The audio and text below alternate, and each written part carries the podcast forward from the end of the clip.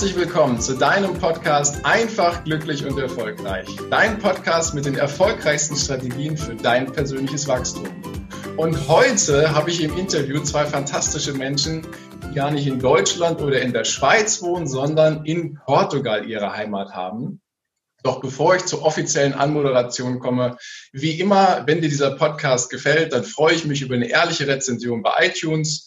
Wenn du ihn irgendwo auf dieser Welt hörst, dann lass mir gerne bei Instagram ein Bild zukommen. Ich freue mich immer riesig darüber und antworte auch. Doch jetzt zurück zu den beiden, die hier auf der anderen Seite quasi sitzen, und zwar in Portugal. Sandra und Michael Scala. Beiden sind dem Ruf ihres Herzens gefolgt und sind gemeinsam im Jahr 2015 mit ihren Kindern nach Portugal, genauer gesagt in die Region Alentejo, habe ich eben noch gelernt, wie ich das richtig ausspreche, ausgewandert. Angefangen mit einem großen, verwilderten Grundstück, einem Zelt und den Dingen, die sie so ihrem Koffer hatten und vor allem mit einem riesigen Traum haben sie diesen nun auch tatsächlich in Realität umgesetzt und sich ein kleines Paradies erschaffen. Alentejo Food Forest. Was das genau ist, werden Sie uns bestimmt gleich noch berichten. Mittlerweile wohnen Sie nicht mehr im Zelt, sondern in einem wunderschönen und selbstgebauten Haus, bieten Beratungen, Führungen, Online-Kurse und Seminare an, sodass viele Menschen von ihrem Wissen profitieren können, sodass möglichst viele Menschen ihre Gärten mit dem Fokus auf Nachhaltigkeit, Sinnhaftigkeit und Nutzbarkeit einsetzen und anbauen. Ich freue mich riesig auf das Interview mit den beiden, weil ich sie privat von früher auch noch kenne. Und es ist umso schöner, dann quasi wie mit zwei Freunden hier im Podcast plaudern zu können. In diesem Sinne, herzlich willkommen, Sandra und Michael. Hi, guten Morgen. Hi, hi. wie geht's euch so, wenn ihr das so hört, was ich gerade in der Anmoderation vorgelesen habe? Ja, äh, man schwelgt in Erinnerung. Also hört sich gut an. ja, schon, ne? Ich musste kurz an das Zelt denken und an die Nächte im Zelt. Ja, das war ja spannend bei euch, äh, gerade die ersten, die ersten Tage, wo ihr quasi in dem Grundstück angekommen seid. Ihr habt ja schon mal Bilder gezeigt und habt ja auch einen YouTube-Channel, wo ihr das ähm, den Leuten eben mit zeigt, wie es gewesen ist. Und, ja, ja. Genau holt uns doch mal gerade rein, den Hörer mal gerade rein. Ähm, ihr seid ja jetzt auf eurem Grundstück in Alentejo in Portugal. Äh, wo, wo, genau ist das und wie, wie ist es gerade bei euch? Ja, es ist äh, schön, sonnig, warm. Äh, es hat jetzt die letzten Tage schön geregnet, weil hier haben wir natürlich ähm, nicht so viel Regen. Ja. Und ja, das ist immer eine Freude, wenn es dann echt regnet und wirklich die Regenzeit anfängt und es trotzdem noch warm ist. Und das ist ja hier dann im Herbst eigentlich wie, ein, wie ein Frühling für uns nochmal. Mhm. Ne? Ja, also eigentlich fängt ab September, Oktober so ein Frühling an, ja. der bis in den März, April reingeht. Also es hat auch wirklich tatsächlich das letzte Mal im März, April ja. geregnet. Ne? Ja. ja. Okay. Also es ist wirklich dieses Jahr extrem trocken. Ja. Das heißt, ihr freut euch, euer Food Forest freut sich sehr über den Regen, der jetzt kommt. Aber wir haben jetzt September, und jetzt äh, ist es soweit. Ja. ja. wunderschön. Dann holt uns doch mal ein bisschen rein ähm, in, euer, in euer Projekt, was ihr da gerade habt, so ein bisschen in euer Leben. Seid ja im Jahr 2015 ausgewandert und ich weiß ja auch, wie das Ganze ein bisschen vonstatten gegangen ist. Ich habe es ja miterlebt und auch die, die letzten Tage, wo ihr da gewesen seid.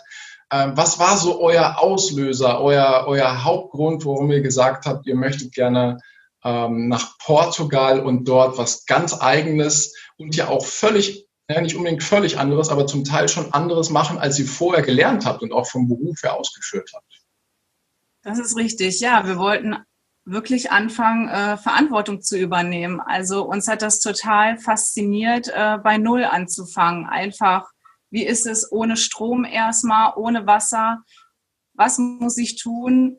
ähm, damit ich all diesen Luxus wieder haben kann. Und äh, wir fanden das auch für die Kinder ganz interessant eigentlich, dass man mal so back to the roots. Wie alt waren eure Kinder damals, als ihr los seid? Also Marvin war elf und Leila zweieinhalb. Also für Leila war das überhaupt nicht schwierig, weil mit zweieinhalb, die ja, war happy, wenn wir dabei waren. Für Marvin war das schon schwieriger. Der hatte natürlich mit elf Jahren schon Wurzeln in Deutschland ganz tief verankert mhm. gehabt und war jetzt nicht begeistert. Trotz alledem sehr abenteuerlustig. Also letzten Endes hat er auch richtig gut mitgemacht. Ja, ja ich kann mich daran erinnern, als er das erste Mal davon berichtete, dass er dann irgendwann mal einen Skorpion gesehen hat auf eurem Grundstück. Ne? Also ja. abenteuerlustig war er dann ja auch schon immer. Ne? Ja, aber trotzdem hat er sich immer dieses ja, Heimatgefühl, also aufgewachsen in Deutschland, das hat er sich ja bis heute bewahrt, so dass er ja jetzt zurückgegangen ist und eigenständig die Schule weitermacht und ja, mit 16 äh, so gestärkt ist, dass er das auch ganz gut ohne uns hinbekommt.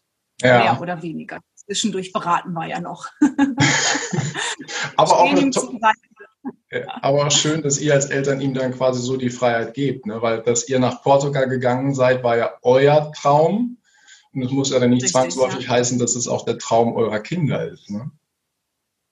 Ja, das war uns auch also wirklich bewusst, weil Marvin uns das auch all die Jahre immer mal wieder gesagt hat. Also er hat da auch immer vehement äh, also mit 15 wurde es halt richtig intensiv, dass er gesagt hat, er will definitiv nicht hier irgendeine Ausbildung, Studium, Abi oder irgendwas machen. Also da haben wir schon gemerkt, okay, ihm ist das wirklich sehr ernst, aber mhm. richtig. Ich meine, klar, wir wissen ja, woher er es auch hat. Ne? Wenn man Träume hat und dahinter steht, er hat ja von uns auch gelernt. Ja. Und die Durchsetzungskraft, die hat er dann auch. Und das respektieren wir natürlich total und äh, freuen uns auch, dass er, dass er auch einen Traum und ein Ziel hat und das, ja. und das auch so äußert uns gegenüber. Ne? Da hat er in euch ja auch die besten Mentoren, ne, die sich dann ja auch trotz widriger Umstände dann ihren Traum erfüllt haben. Ja. Also ihr wolltet Verantwortung übernehmen und euch hat es gereizt, mal komplett bei Null anzufangen. Und genauso ist es ja auch gewesen. Ne? Könnt ihr die Zuhörer mal ein bisschen reinholen? Wie, wie ist es für euch gewesen, quasi Deutschland zu verlassen, feste Strukturen, festes System und dann nach Portugal zu kommen, ähm, in eine Region, wo ja um euch herum außer Natur nicht wirklich viel war, oder? Und das auch immer noch nicht viel ist. Also es, es war wirklich spannend, weil das so ein bisschen so ein Schritt ins Unbekannte ist. Ich meine, klar, man kann sich Informationen einholen, mit Leuten sprechen, man kann wirklich so viel drumherum sich an Sicherheit versuchen zu holen. Aber den letzten Schritt, den geht man doch irgendwie allein oder auch wenn wir zusammen sind, ist jeder, hatte jeder für sich eigene Grenzen, die er irgendwie überwinden musste. Ja, mhm. auch jeder hatte eigene Ängste, durch die man gehen musste. Jeder individuell für sich. Ja. Wie habt ihr die überstanden, die Ängste? Und wie seid ihr über die Grenzen gegangen? Wisst ihr das? Wie habt ihr das gemacht? Ja, irgendwie so richtig kann ich das gar nicht beschreiben, aber man, es geht ja jeden Tag voran. Es ist wirklich dieses Schritt für Schritt. Es kommen Hürden, die überwindet man. Wir haben immer viel miteinander gesprochen. Also ich hatte mal einen richtigen Lagerkoller. Also da bin ich auch wirklich unüberlegt, habe ich irgendwie eine Tasche gepackt. Da war aber auch das passte nicht zusammen, was ich gepackt habe und bin einfach losgestiefelt, weil mir das alles dann doch kurzzeitig mal zu viel geworden ist bin aber auch nur ein paar Meter weit gekommen. Das war dann nachts, ich weiß nicht, wohin ich wollte. Und äh, da hat es im Gebüsch gerattelt. Dann bin ich wieder runtergelaufen und Michael war eigentlich ganz süß. Der hat unten bei uns äh, auf der Outdoor-Terrasse gewartet mit einer Taschenlampe und meinte, naja, bist jetzt ja nicht so weit gekommen. Also auch das waren wirklich, jetzt lachen wir darüber, aber in dem Moment war das wirklich so, ja, man kann einfach, also man lebt hier so weit vom Schuss weg, man kann nicht einfach irgendwo hin, man kann sich nicht einfach irgendwo in Flieger setzen, mal gerade auf die Schnelle, wenn man so einen Anfall kriegt.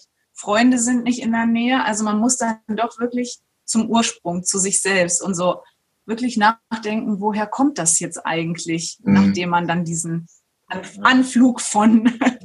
äh, ja, und das war auch wirklich so ähm, in Deutschland, es wird einem ja viel abgenommen. Du musst dich ja wirklich um diese fundamentalen Sachen gar nicht kümmern, wie ja. äh, Wärme, Dach über den Kopf, heißes Wasser, Strom, das wird einem ja alles Gott sei Dank abgenommen. Aber es entsteht ja auch irgendwie ein Gefühl von äh, unbewusst vielleicht von Ohnmacht. Was passiert, wenn ich jetzt hier alleine dastehe und das alles nicht mehr ist? Ja. Komme ich in dieser, in dieser Welt, aus, aus der ich komme, klar überhaupt? Und ich glaube, das geht vielen so. Vielleicht ähm, ist das nicht allen so sehr bewusst, aber ich glaube, in uns steckt das so drin, ähm, diese Angst vor ähm, ja, der Ohnmacht so was ist los, wenn es das alles nicht gibt? Mhm. Kann, ich, kann ich selber klarkommen irgendwie? Und das Die Ungewissheit, dann, ne? Ja, und das war dann wirklich so Schritt für Schritt kleine Erfolge hier auf dem Grundstück, wie einfach nur Wasser aus dem Brunnen pumpen und sich damit waschen. Und das ist so dieses ins Ungewisse, wie, wie versorgen wir uns mit Wasser und dann funktioniert es. Und auf diesem Erfolg baut man halt auf. Und das stärkt dann ja halt ungemein. Ja, das ist ja wirklich dann so ein Erfolgserlebnis. Man denkt, denkt sich, ja, wir sind hier und auf einmal haben wir hier fließend Wasser. Ja. ja. Das feiert ihr wahrscheinlich auch ganz anders oder das habt ihr dann ganz anders gefeiert, als äh, das vorher in Deutschland ganz so normal war. Ne? Ja, total. Ja. Alleine das erste Mal wieder eine Waschmaschine äh, zum Laufen zu bringen ja. und äh, da drin die Wäsche zu waschen. Also ja, man wird da wirklich viel, viel bewusster, auch immer noch trotzdem, auch wenn jetzt schon vieles zur Normalität geworden ist, ja. sind wir uns immer noch dessen bewusst. Also einfach Knöpfe tätigen und all das, ähm, ja, mit was für einem Aufwand das verbunden ist. Wir müssen uns ja auch immer weiterhin Gedanken machen. Wo kommt unser Abwasser hin? Äh, also was kann ich in die Waschmaschine eigentlich an Waschpulver äh, reinpacken, damit ich äh, unseren Grund und Boden nicht äh, ruiniere und all solche Sachen. Wir müssen halt immer wieder, äh, ja, wir müssen einfach bewusst sein. Ja, und auf jeden Fall sind wir auch äh, viel, viel dankbarer für die moderne Technik, die es gibt. Also mit der Hand Wäsche waschen, die armen Frauen damals. Also, es ist, also es ist nicht, wir sind jetzt keine Gegner von, von, von, sag ich mal, Fortschritt. Also der Fortschritt hat uns hier ja auch sehr, sehr geholfen, wie Solaranlage, ähm, Batterien, solche Sachen. Ähm, das macht ja erst das Leben in der Natur auch irgendwo wieder attraktiv. Ja. ja man kann die, die modernen wissenschaftlichen Erkenntnisse nutzen und sie mit in die Natur einbauen. Ja. ja. Also wenn ich mal so zusammenfasse, wenn ich mal so zusammenfasse, äh, ihr hattet auf jeden Fall immer dieses große Ziel, wieder bei Null anzufangen, mal diese Erfahrung zusammen, euch komplett aus der Komfortzone rauszunehmen und dann aber vor allem mit den Ängsten umzugehen, Schritt für Schritt einfach das nächste in den Fokus nehmen, was brauchen wir als nächstes, das umzusetzen, dann das nächste in den Fokus nehmen, was brauchen wir als nächstes, das umzusetzen, also Step by Step und gar nicht so diesen groß angelegten Masterplan zu haben, wo alles von Anfang bis zum Ende durchgetaktet ist, sondern ihr habt einfach reagiert äh, auf die Situation, die ihr erlebt habt, oder?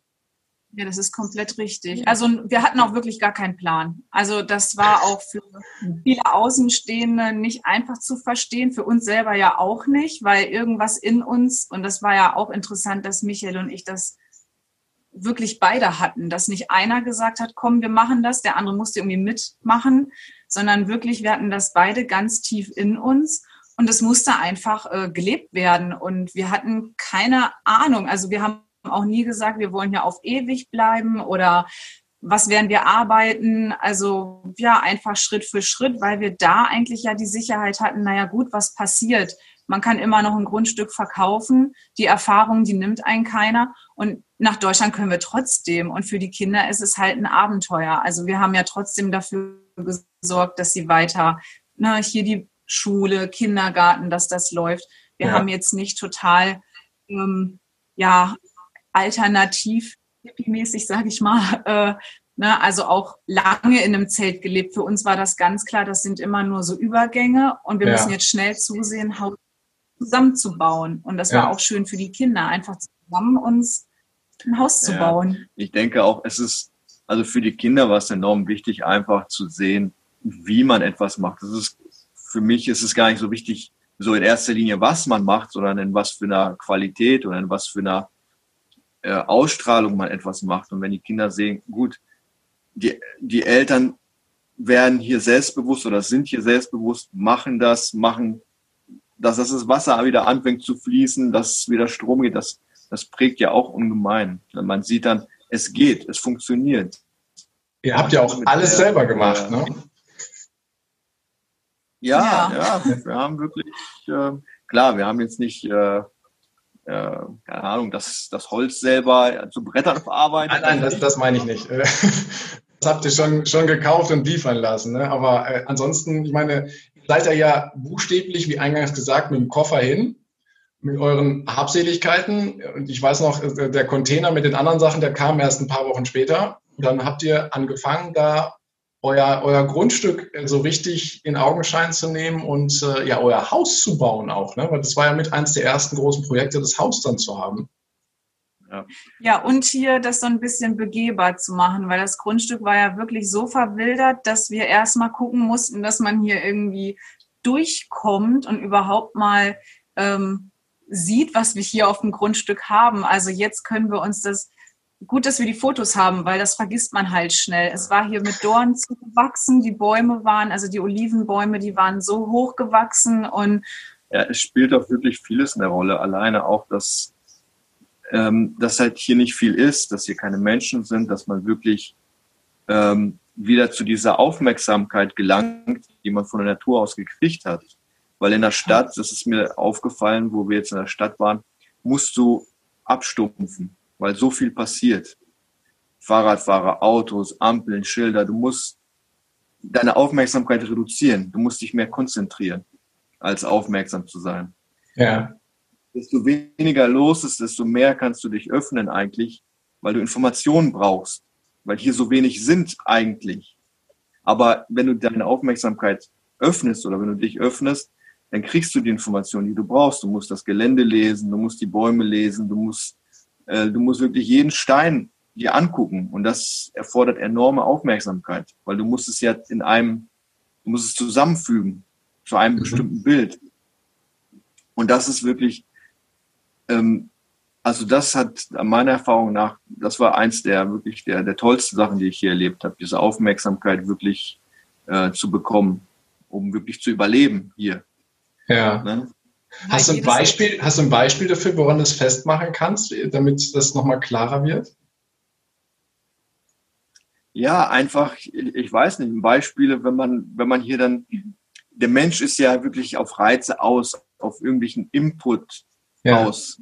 Und in der Stadt ist es ja eigentlich so, du willst deine Ruhe haben. Es ist ja überall viel zu viel von allem. Mhm. Und hier ist es genau andersrum. Hier, hier suchst du erst mit dem, mit der Konzentration, aber du, du merkst, dass das funktioniert nicht und dann öffnest du dich immer mehr und hörst auf einmal einen Vogel in der Weite, hörst den Wind, hörst Blätter und dann fängst du an, dich wirklich, fängst an neugierig zu werden einfach auf was ist das, wie funktioniert das, wieso mhm. fliegt der Vogel dahin, wieso ist das und ja, so, so entsteht das nach und nach so Kleinigkeiten, ganz viele Kleinigkeiten einfach, ja. die dir auffallen. Und dann, wenn du natürlich zurück in die Stadt kommst, dann bist du erstmal völlig überfordert, weil du dir alles reinziehst und auf einmal merkst, das geht mir hier alles viel zu schnell, ich komme gar nicht hinterher. Ja, du musst dir die Schutzmauern erstmal wieder hochziehen, damit, äh, damit es klar geht. Ne?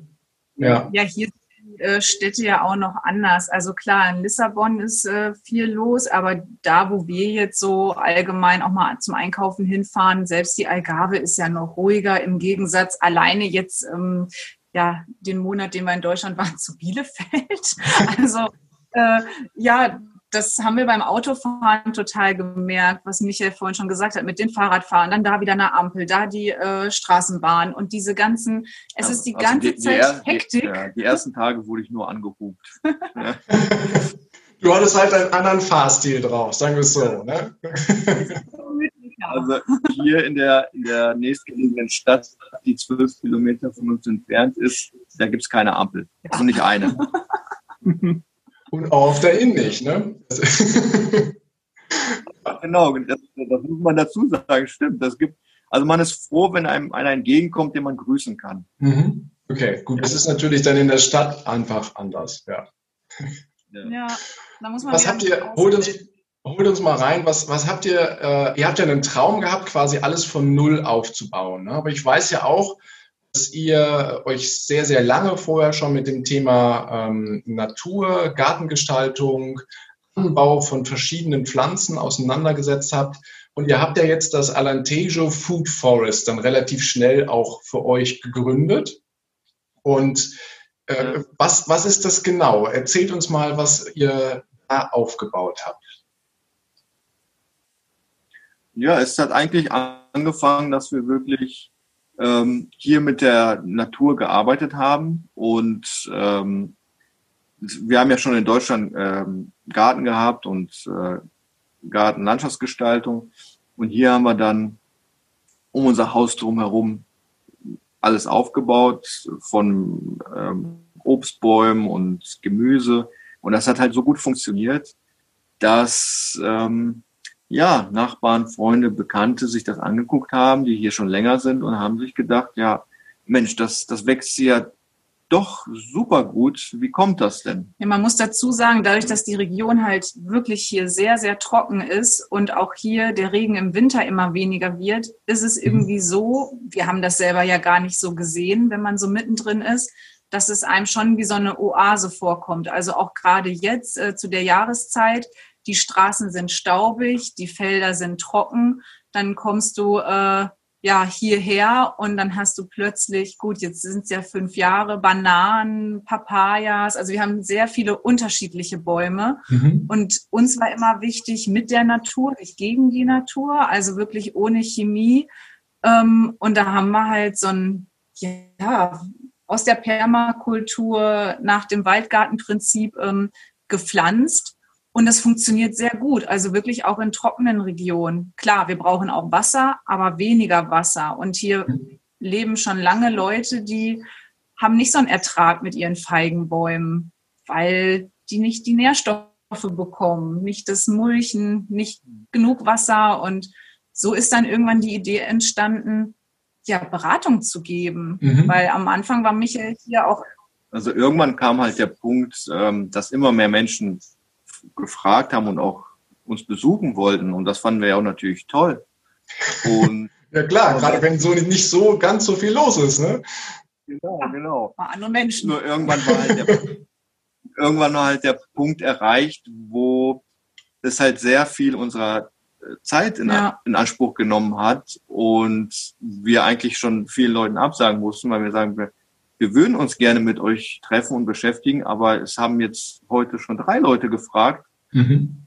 Und dann haben wir gesagt, ja, dann müssen wir wirklich ein Geschäft draus machen und ähm, ja, ein Konzept entwickeln. Ein Konzept und dann hatten entwickeln. wir die Ideen, dass wir halt äh, Beratung geben, entweder hier vor Ort, ja, Seminare. Wir fahren auch zu Kunden raus. Dann kam mhm. irgendwann eine äh, Architektin dazu, mit der wir dann zusammen Pläne erstellen. Wir haben schon Projekte selbst ja dann äh, umgesetzt, also einen Waldgarten entstehen lassen und so. Ähm, ja, das ist ähm, eigentlich auch ganz interessant, weil wir schon irgendwann uns überlegen mussten, wie kommt jetzt mal Geld rein? Also mhm. Michael hatte am Anfang ein bisschen so ja, Gärtnertätigkeiten, aber hier ist natürlich der Stundenlohn sehr gering und das haben auch wirklich mh, hm, die Leute im Hinterkopf. Wir haben ja dann auch für Ausländer gearbeitet, also für mhm. Engländer, Holländer, Deutsche. Ähm, und die haben trotzdem im Hinterkopf so, na ja, aber ein Portugiese, ne, kriegt ja das und das an ja. Stundenlohn. Und dann haben wir auch irgendwann gesagt, nee, wir verkaufen ja uns komplett unter Wert. Also mehr mhm. Michael. Michael ist da ja natürlich mit, den ganzen, mit dem ganzen Wissen äh, gesegnet. Und ja, dann haben wir uns da einen ganzen Sommer zusammengesetzt und haben das dann entwickelt. Okay. Also, was am besten angeht. Ja. Ja, aber es war wirklich der, der, der, naja, wie man diese, wie ich schon am Anfang sagte, die, diese Aufmerksamkeit, die hat uns wirklich dann immer begleitet. Mhm. Auch ähm, wir haben uns jetzt nicht darauf, nie darauf konzentriert.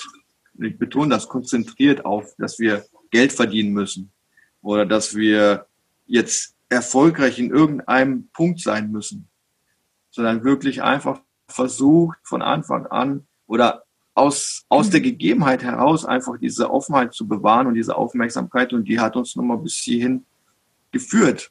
Mhm. Und das wirst du mit Sicherheit auch wissen, wie es ist, wenn man aufmerksam ist. Es, man ist offen für viele, viele Sachen. Und wenn man offen und positiv ist, dann wird auch überwiegend Positives einem entgegenkommen. Und so, so war das mhm. bei uns. Klar, es gab auch es gab auch Rückschläge, negative Sachen, natürlich, die kommen auch, aber die steckt man ja viel besser weg, wenn man offen ist. Ja, da muss ich, glaube ich, persönlich nochmal aus meiner Erfahrung erzählen. Also Michael hatte ja wirklich, was das Thema Natur und das ganze Anlegen anbelangt, also mit unserem ganzen Garten, da ist Michael ja wirklich da hat er seine Bestimmung, seine Berufung gefunden. Also ja. wirklich, der, das hört sich jetzt vielleicht ein bisschen komisch an, aber er kommuniziert ja mit den Pflanzen und, und mhm. also er beobachtet so intensiv, das habe ich so nicht. Ich kann auch gut beobachten, aber nicht so wie Michael. Und da habe ich mich ähm, ja schon eine Weile auch immer so ein bisschen, ja nicht jetzt, dass man so krass konkurriert hat als Ehepaar, aber irgendwie ich dachte so, ja, und was ist meine Bestimmung? Also was ist denn meine Berufung? Mhm. Äh, ja. Und ich habe gar nicht gemerkt, dass ich schon mittendrin war. Also ich habe, ich war die ganze Zeit auf der Suche und habe gar nicht verstanden. Ich hatte es schon längst gefunden, weil ähm, ich habe eigentlich angefangen, das ja auch zu vermarkten. Mhm. Ich habe das so irgendwie natürlich gemacht, dass ich es nicht so gesehen habe jetzt intensiv. So, ich habe die ganze Zeit meine Aufgabe gesucht. Und es war quasi für dich selbstverständlich, das zu machen, ohne dass du es so richtig als, als wertvolle Aufgabe angesehen hast, oder? Also mir ist das ja total leicht gefallen und ich war die ganze Zeit auf der Suche und dann war ich auch irgendwann mal frustriert und habe zu mir gesagt, ja du, du kannst das alles, du hast deine Bestimmung gefunden. Mhm. Was ist denn meine Aufgabe auf dieser Welt? Wozu bin ich denn da? Also ja. doch nicht nur um, also ne, klar, Mama und Ehefrau, aber ja. so kann ich denn gut? Und Michael, hä, siehst du das denn nicht, was du die ganze Zeit machst? Ohne dich wäre hier ja keiner. Keiner wüsste, dass wir hier sind, weil ja. hier ja nun mal auch keine Durchfahrtsstraße, wo mal Leute mit dem Auto langfahren und sagen, ach, oh, interessant, was ist denn da? Also man muss schon ganz gezielt ein Werbeplakat aufstellen macht nicht so viel Sinn bei euch in der Gegend. Ne?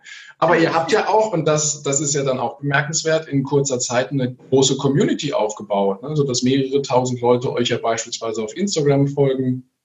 Und äh, da haben sie dann ja auch gemerkt, oder das, was ihr macht, das drückt ja euer Waldgarten quasi auch aus. Ne? Also, dass die Pflanzen da so Bühnen und dass sie solche Erträge bringen, höher als bei anderen, spricht ja dann auch dafür, wie ihr damit umgeht und was für ein Konzept dahinter steckt. Doch eins beschäftigt mich gerade noch. Äh, könnt ihr noch mal in ein paar Sätzen erklären, was ein Waldgarten genau ist? Vielleicht äh, ist das jeder einmal für sich so verinnerlicht. Das war der erste Teil des Interviews. Vielen Dank, dass du dir bis hierhin die Zeit genommen hast. Und gleich geht es weiter. Ich wünsche dir viel Spaß mit dem zweiten Teil.